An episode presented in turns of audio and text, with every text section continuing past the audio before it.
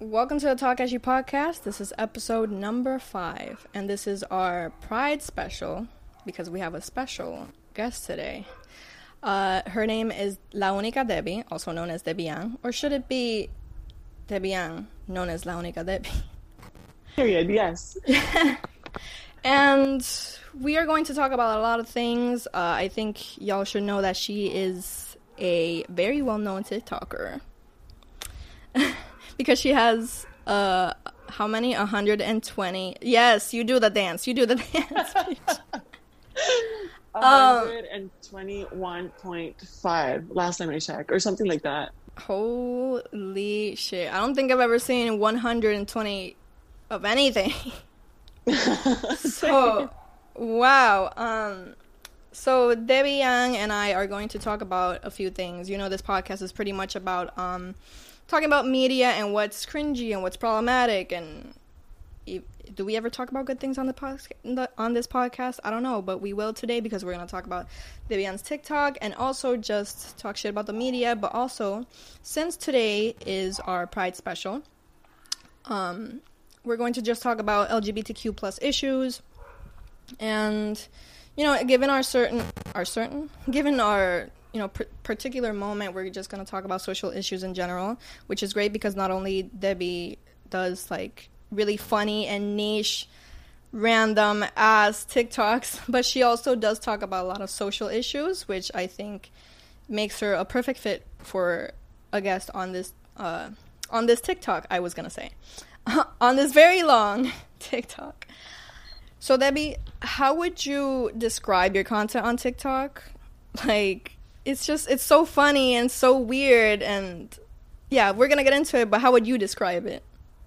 The way I would describe it is sometimes it's educational, other times it's fun, other times it's like these huge ass productions that take me hours and hours and hours on end to film just one one minute video. Um, I definitely feel you. It's just me having fun and um, listening to myself and knowing what I want to put out and not really listening to what everyone wants to see. Yeah, like your message to the world and like yeah.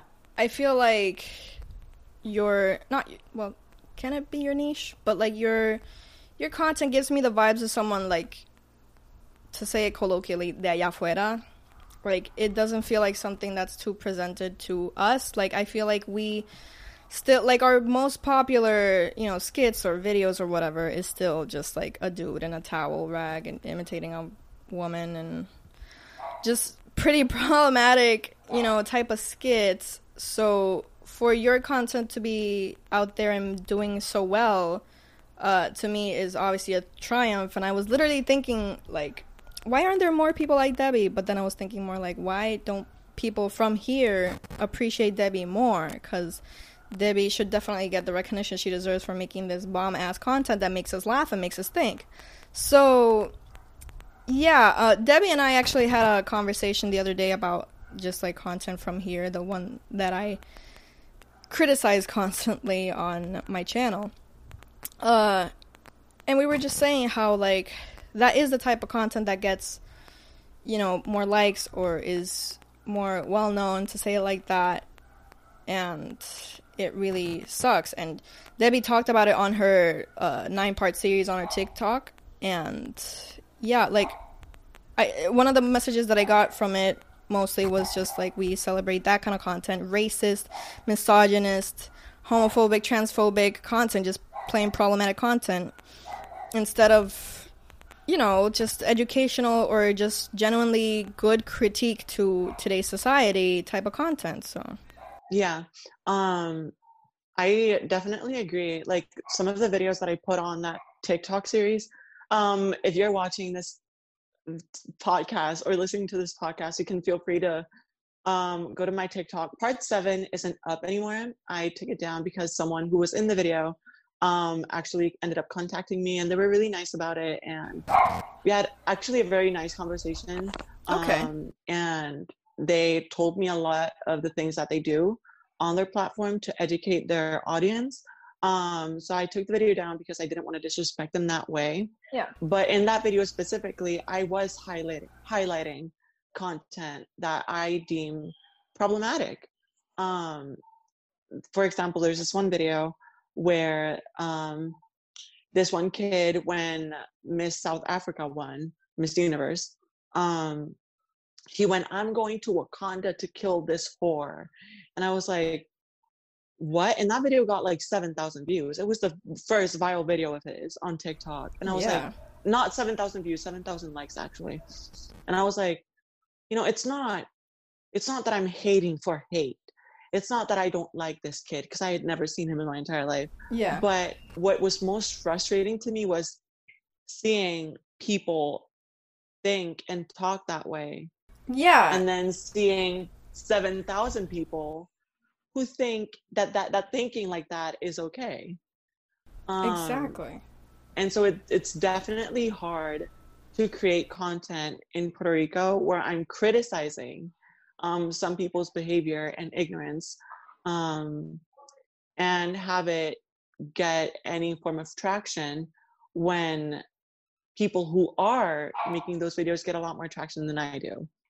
Exactly. Um, yeah, because a lot of my skits um, usually involve. We talked about this earlier. Um, a lot of my my skits involve some form of like critique, um, and they're funny, yes, but I'm also talking about transphobia and how you are not being a good ally by doing X Y Z thing that you think is good. Yeah. Um, or sometimes I go on rants on my TikTok and I'm like, you can't tell a minority that you're not a part of how you're being supportive to them. exactly. Instead, do this and this and that. Like I did that for the Black Lives Matter movement when I literally saw locals, of course, doing blackface and they were like, this is my this is me showing my support for the black community, blah blah blah. And I'm like, um, how do you think blackface is like let's How do you think a makeup look is helpful? Period. Like it's not. You're just you're genuinely profiting because you're getting likes off of it. Uh, and some, so I saw some people tagging brands, which is like, yeah, you want them to see this so they can add you to a certain. So you're the one profiting. No one else is like more aware of the situation because of you. and like let's assume that you don't know the history behind blackface you're still having people telling you hey hey This is that thing you're doing that's blackface Stop That's it. wrong. probably don't do that and they get really defensive they get really rude and Yeah. uh, and they tell and they tell the black people calling them out, "Hey, um, I'm actually helping you. Um, if you knew what I'm where I'm coming from, or if you knew that my my grandfather is half black, if you're gonna talk like that, maybe you should educate yourself."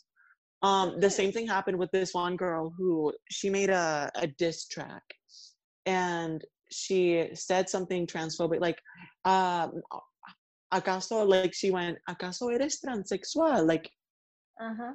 In the diss track and it was very obviously like the context was very obviously like hey i'm call- i'm asking you if you're transsexual as an insult. Yeah. and i was like hey um girly probably don't say that because that's like transphobic. And she was like no it's not transphobic. And people were like well you're using that as an insult. And they were like well maybe if you knew where i was coming from. And i was like girl stop excusing it. You're not like you're part of the community to like feel this way. Yeah, Like- and it's not, and it's a lot of people kept saying like, "Oh my god, you guys are so offended," and it's like, no, You know what? I'm yeah. not. If people knew that whenever I call people out, it's not because I'm offended, or it's not because I'm offended on behalf of anyone. It's because I'm telling you that you look like an idiot. Period. Like honestly, to, to be honest, I would go on forever about this, and because I I don't know if I've touched on it before, but specifically in our culture, there is that thing of like us calling something out. And people telling us that we are sensitive or that we don't know something when we actually come from like a genuine place. Like, to be honest, what could have happened in that situation was, oh, uh, oh, it's bad what I'm doing. Okay, then I'll take it down. Thank you for letting me know, because um, you know, I shouldn't be like I should take your feelings into place or whatever. But they instead get defensive, Yeah, and, that- that's when they start going wrong. Yeah, and that is like it's it's just something one doesn't like not one but like it's just something people here to be honest don't know how to do. They don't know how to take criticism in that sense and be like oh like maybe i should listen to them. They instantly get offended themselves for something that they shouldn't even get offended by. They, they should people at the top with a big platform i'm talking about those kinds of people but of course it applies to people like the one you just talked about but they should definitely take into account what we're saying and what people from those communities are saying. Because i hate especially when people like black people tell some tell someone hey what you're doing is wrong and they come at them like it's it's so funny actually. Because these people are like oh i'm doing blackface to support the black community. And then you're like hey um it's kind of wrong. You, you shouldn't do that like um, you're actually not helping us. and then you're like and then they get like offensive and they actually go like well you know what? And they start ra- saying racist things and like okay so you weren't really doing this to help anyone or the black community. You were just doing this for clout bitch. Just admit that. Like just admit that and have a sense of self-awareness at the very fucking least. And learn. Yeah. That's something we don't know how to do. Well you know those kinds of people no don't know how to do yeah like one time I feel like that's what sets. I'm so different. I'm not like other girls. Mm. No, but I feel like uh, that's what sometimes I like setting myself apart from those type of creators because yeah, like when I same. do something wrong and people call me out and they tell me, "Hey, this thing that you did, I don't like it," or "Hey, this thing that you did, um, some people might be offended by it." I don't even question it. Like my, it's in my nature to to hear to hear people go, "Hey, this is offensive. And I'm like, oh God. I'm so sorry. Yeah. Just because I might have offended one person that has done absolutely nothing wrong to anyone or to me specifically, I'm like, you know what? I'm going to take it down. Um, like that happened to me. I'm going to be a bit more specific um, because, you know, people are going to know yeah. what I'm addressing if they know. Yeah. One time I made a joke about 9 11. Oh, yeah. I remember. And, um, it was like a meme it wasn't a meme format. It wasn't even necessarily like a joke mm-hmm. blatantly. Mm-hmm. I put my phone down and about 20 minutes later I open Twitter again and I had one DM from a friend of mine and like five different replies from a couple of my mutuals and they were going like listen this is wrong please take it down yeah. and I, I, didn't even question it it wasn't even the fact that it was overwhelming yeah. the amount of people that said that it was wrong it was more so me thinking this is offensive. Let me take it down because it's wrong. Like that's that's the only thing that i have to to that's the only criteria i need to take something down and to apologize because i i took it down 20 minutes after i uploaded it. I immediately apologized. I made several posts about it and um, i addressed every single person who called me out directly um, that's having accountability. responsible. Yeah it's responsible. that's having a sense of accountability where you recognize what your actions can do. And it's so annoying to see so many people here with big platforms not take accountability when they do something wrong. And it really is telling like oh I, I have a ton of thoughts racing through my mind right now. But just it's so weird. And kind of icky to see people that don't have that sense of like i hurt someone right even, even bigger creators yeah like I, am gonna I'm gonna start naming names. Fuck it. Um, um, Didi Romero, for example. I I love Didi Romero and I support Didi Romero and I have been listening to her mom on the radio for yeah. literally my entire life because of my mom. My um, mom too. I mean, not have, not have. Like it wasn't really voluntarily, but like she was the only one that I liked on La Um, and so I get a sense of nostalgia when I watch Didi Romero, and she's very talented, undeniably talented. Can I make a pause for a second? Um, I like I just wanted to bring up that I would love to one day make another video about uh how we can criticize media and still not enjoy it, but like still like we can recognize, hey, this joke that this show made was wrong, and then keep on watching it and not absolutely like canceling it or just whatever kind of thoughts. So yeah, you bringing that up and you actually liking her, like you know, you liking that doesn't take away that what she is about, what you're about to bring up that she did wrong. It doesn't cancel that. Like it's just facts. It's just exactly like to me, yes, it's made me um evaluate the way that I look at her, of mm-hmm. course. But at the same time I still enjoy her content and I'm still expecting her to change the things that she's that she's doing. For example, her holding her accountable. yeah, like like Eva, for example. Mm-hmm. Um, it's a character based on a Bronx person. Yeah, I guess. I, um, yeah. and she is imitating her accent, her accessories, her um behavior. Basically, making fun of like, yeah, making fun of like what we call a yal, which is basically like, in, so people in the United States understand, and I hate using this word, ratchet, or you know, yeah. like that kind of person. It's kind of like that kind of like. Uh, I, I was gonna bring up examples, Messy. but I can't really remember. Yeah, kind of like that character that comes from like a poor background, it's, like which is what makes the character problematic because yeah. it is classist in it, in its in its ex- essence. Yeah, in its essence.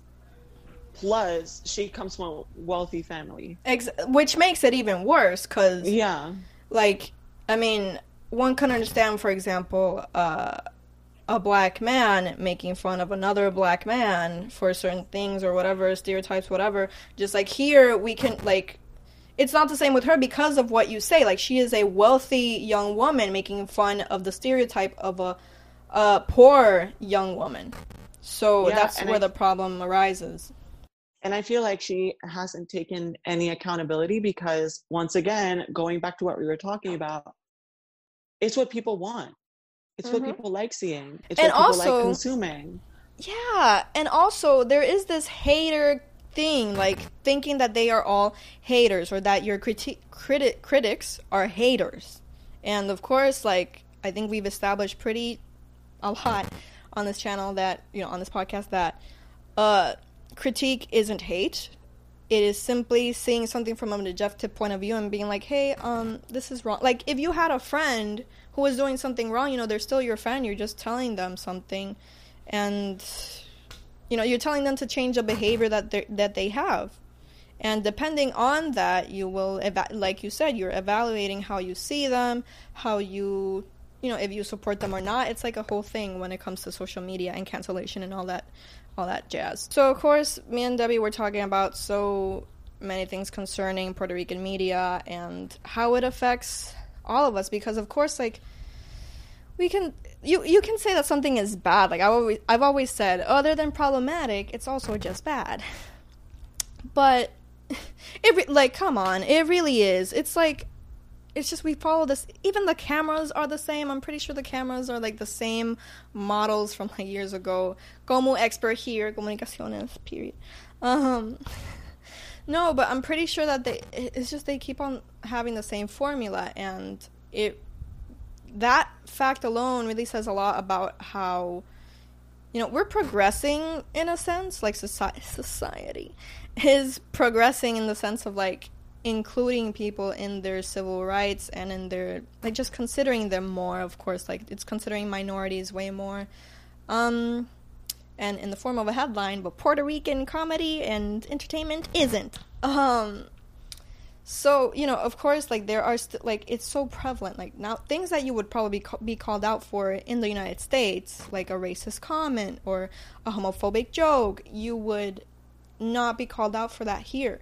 Like it is so ingrained and in, I wouldn't say internalized, but it is so embedded into like the scripts and into the heart of so much not only entertainment on TV like I have said in my on my channel like on my video that I did about Puerto Rican entertainment because I did one about TV and on social media in general which is what we're going to talk about. But it's just it's so it's such a big part of it. Like it's cl- it's also clashing with people that are kind of more of a I hate when people say open mind, but you know what you know what I mean, like people that are thinking, "Hmm, maybe that's bad." You know, like people that are more forward thinking and kind of just like more inclusive and more open to the idea of people having basic rights and not being disrespected. Mm, so radical.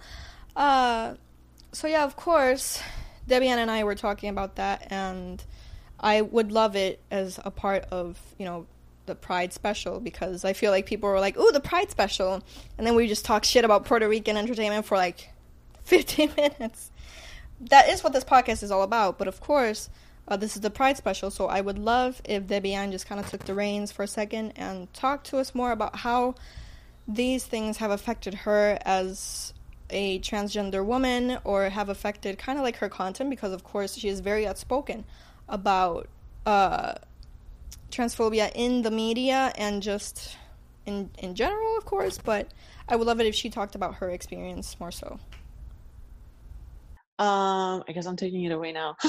okay, so let's go. Basically, the way it's affected me, it's um, you know, we see transphobic content all the time mm-hmm. and homophobic content all the time, and it's normalized and i've become very vocal about it on social media and i've had a lot of people call me out and tell me that i'm too offended or too weak or too woke or too that's not whatever. your livelihood. Shut the fuck up. Yeah. That's what i tell people those people. Um and that's what made that's what has made me want to appeal for more american for a more american audience. Um Porque en verdad que it's annoying. It's annoying having to put out content and think that people aren't enjoying it because I have certain ideals or because I'm representing myself as a minority or because I'm an advocate for Black lives and um, queer lives and disabled lives and fat lives and everything under the sun. Um, so radical. And yeah, it's too radical for some. Stop it! Just stop it right there. No one deserves equal rights. No, what is that? What's human rights? No, only white people deserve that. Straight and cis. Um, but no, uh, also men. Oh, mainly men, bitch. Hello, only them. Only yeah, men matter. Like, yeah, only men. Only men. White lives, cis, straight able-bodied, skinny, Life doesn't matter. I was just gonna say like, just gonna gonna open my OnlyMans, like an OnlyFans. Watch people get offended by that and take that out of context. Debbie is racist and transphobic. Oh my god! Stop! Just stop it right there. Uh huh. Anyways, um, no, but like the way that I'm saying is, you know, sometimes the fact that I have been pushed onto a Latinx audience by the TikTok algorithm. Because in my nine part TikTok series, I talk about how TikTok, despite the fact that I have my language set to English and whatnot, my content is still being recommended to Latinx people. Um, and that happens because I have a Latinx um, or phone Latinx carrier. phone carrier. Yeah, but that's a whole different conversation. Um, but yeah, um, I have been pushed to a Latinx audience, and it's made people. How do I put this? It's sort of villainized me in a way. I think sometimes. Um, wow, I'm such a victim. Oh my God. No, but like, I feel like I sometimes have been villainized by local media and by local social media um, because I want to take everyone down and cancel everyone and I don't care about anyone. And it's like, no, I don't. I just want people to be educated. But yeah. Um, and sometimes it has affected my safety. Like I feel like it has. Um, some people have found my uh Twitter account, and there's this whole cult thing on Twitter. Not cult, but like a huge group of people. Yeah. Um, anonymity is very dangerous. Um, because um, you don't know who these people behind these weird profile pictures are Mhm. and a lot of the time they will bully you and they will make you fear your for your life because Puerto Rico is a very small island and these people have seen my face and I'm talking about like a group of like 10 people who have taken my content and made fun of me and ridiculized me or ridiculed however you say it. Um and you know if I go to the mall the chances of them seeing me there are not that low um, if you think about it and what could they think of me then? What could they say to me what could they i'm very paranoid i'm a very paranoid person overall and just that It's understandable though. Yeah. and just like adding that on top of it is Yeah. not really helpful um but yeah like anonymity has really affected me and i feel like that's why i sometimes am very vocal about me not wanting to interact with locals and um yeah i'm friendly with them um and i talk to them every once in a while but i don't i don't really consider myself a part of them because a lot of people who follow these local figures are transphobic and are racist and are homophobic and are misogynist and so many things that i that go against what i advocate for and so that's why i culture. sometimes yeah and that's why sometimes i'm very vocal about like wanting to open spaces for marginalized communities um Because you've been there. yeah because i've been there and you know now that we're on the pride month um on the pride month now, we're- now that we're on On. pride month um we like it's a conversation that we're having a lot more often um oh i'm sorry I heard that so clearly. Oh my gosh. Just i had to do it perfect. but yeah i feel like we need we need these spaces for marginalized communities we need to protect them and we need to be protected um and we need to figure out ways to abolish The police. we need to find abol- a way to abolish these people Ideals. or these ideals Cause even like I don't know if you I don't know what your take on this is, but I do think that like people can I mean that people that see your con- for example, there's like a person that sees your content and I don't know, they're like, "What? People deserving rights? Not on my watch." And maybe they're young and maybe whatever, and then maybe at some point they're like, "Oh, wait, like that person was actually right." and they change. Why did I bring this into the topic? Well, actually, now I remembered because maybe your content actually could help them. So, like, that's why your content is actually important. It's so crazy how I just did a turnaround. I, like, suddenly lost my train of thought, didn't even know what I was saying, had an outer body experience, and now I'm back and I was like, oh, you learned a lesson on that way.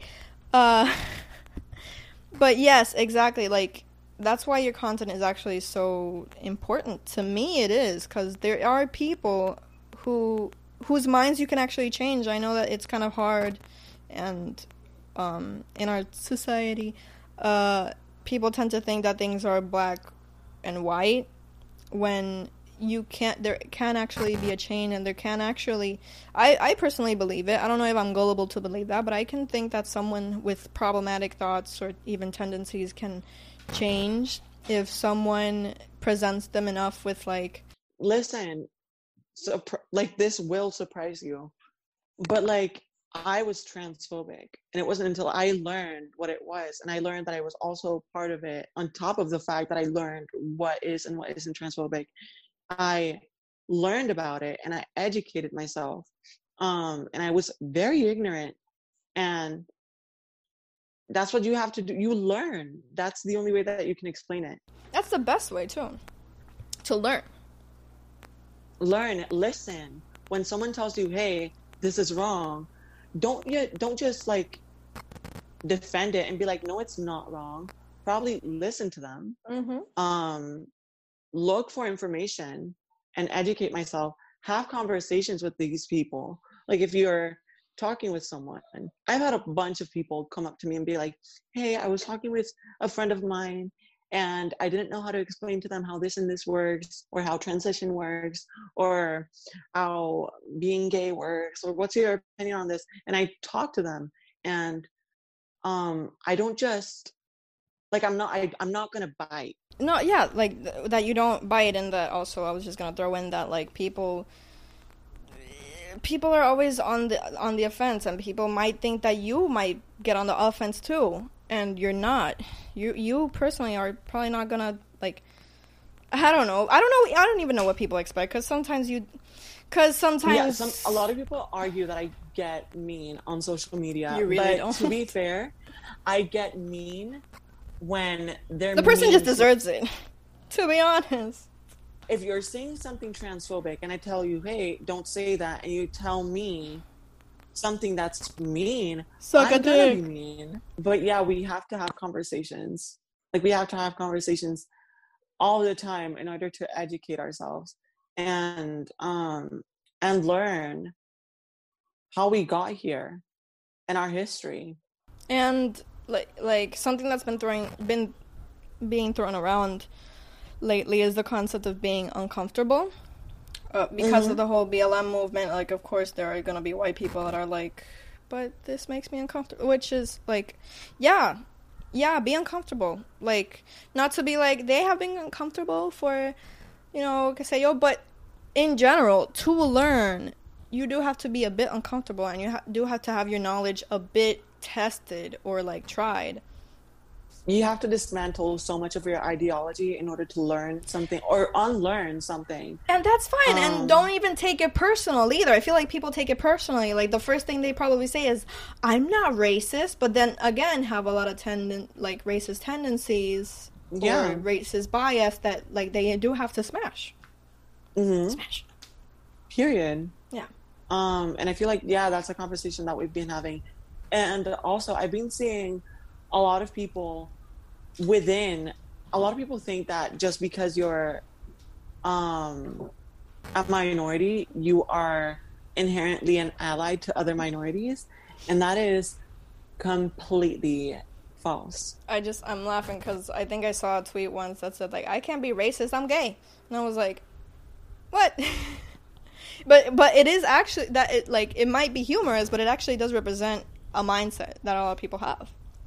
Yeah, and a lot of people forget that, you know, queer, a lot of queer people, racist queer people at that, forget that they have rights because of pride Mhm. and they have rights because of the queer, the LGBTQ community. They have rights because of trans people. They have rights because of trans people of color. Mhm. And for then to completely discredit trans people, discredit people of color in the community, Yeah. and discredit the intersection of the two trans people of color um, is completely disrespectful of their own history and they don't acknowledge that and i feel like that's why we once again y que valga la redundancia we have to educate ourselves. We have to listen. I've seen the this thing on twitter lately i it's been on my timeline for like two days now. And it's like gays like white gays um, this might sound offensive but like i know what i'm talking about. Um, i know what i'm talking about. I don't care if no one understands. Um, there's this group of like gay people more specifically gay men um, who can be very misogynistic who have completely changed the definition of pride and the purpose of pride. And um, i feel like sometimes it hurts to my entire life i always looked up to the pride to the queer community and the lgbt community and i always hoped for a space like that one um bless you Thank you. I always hoped that I would be a part of a space like that. And I went to my first Pride in 2019 last year, and it was, I had the best time. But I'm seeing a lot on social media um, that some people don't, a lot of people actually, um, don't know the history behind pride and that it's not just putting on scantily clad clothes which is in and of itself problematic um, but it's it started as a civil rights movement Mm-hmm. um, It's not a fun place. Like, no, I even- it- people I even- died I even want to say that, like, you know, I did this makeup and, like, I was thinking, because, you know, like, people are doing makeup, that's kind of. Eh. Um, even though I do do this every year, I've done a pride look for a few, a couple years already. But uh, I'm really happy to say that this time, this makeup look actually, like, uh, this is by Melolops. Uh, I bought, like, the waterings. Yeah, and I mean, I already had some of the products, but I wanted to get all the waterings. And uh, by purchasing these waterings, uh, I used the code PRIDE uh, for a 10% discount. And those words, what what are they? The the money, like that 10% discount. Uh, yeah they goes match it with donations yeah, to um a community in Caguas, which is like it deals with uh, LGBTQ With plus app, yeah. youth. Yes, yes, it Yeah. does. So it's not an ad or anything, and I do actually encourage y'all to go to the link and Me buy too. some. the her makeup is amazing they're really talented There we go. and the three people managing the account okay i'm gonna go off and i'm gonna Shout out to Thai Like- Sasha, to Metal to Jang. period period they're all Yes. so talented in their own way and so And- kind. I remember, like, I met. I mean, Metal invited me to the launch party for these a year ago, and it was so nice to feel her support my content. And that's where I met uh, Thai Sasha actually, like at that party. Uh, so that was great. So Debbie and I just want to end this podcast saying that yeah, just listen to all the voices that you can, especially during these times. Uh, you know, listen to LGBTQ plus voices, listen to Black voices, listen to marginalized communities. It's the most important thing, and like you really can't just be um, defensive about even if someone tells you like something unrelated and they tell you this offended me, this hurt me, listen to that person. Let's practice more empathy and let's practice more listening to other people and just gen- in general being better, you know. And Debbie, you you got something else to say about Yeah. this month?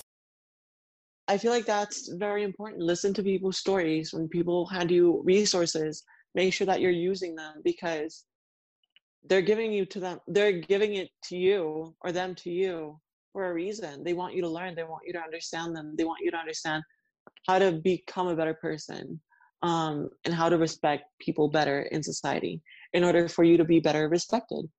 Yeah. and it hurts no one it hurts no one to be respectful um, and to understand. So yeah i pretty sh- like that's pretty much all i have to say. I'm always open to conversation if anyone ever wants to talk to me about any of the things i've talked about today feel free to do so. Um TikTok and Twitter, link below. tiktok launika devi twitter launika devi instagram i barely use it launika devi um i love having a universal. Um Same. username Same. period. It's the best. But yeah that's pretty much it for me Yes, thank you so much, Debbie, for being my first guest and be- saying yes to being here. And I just really appreciate it. And I, I, I love this. I love sharing with creators that I love. So thank you so much for being here. thank you for having me All right. Well, uh, see y'all next week. And I don't know what we'll talk about next week because this was the Pride special, but I hope it's as special as today. Yes, we're reusing jokes from the beginning. All right. See y'all next time. Bye. bye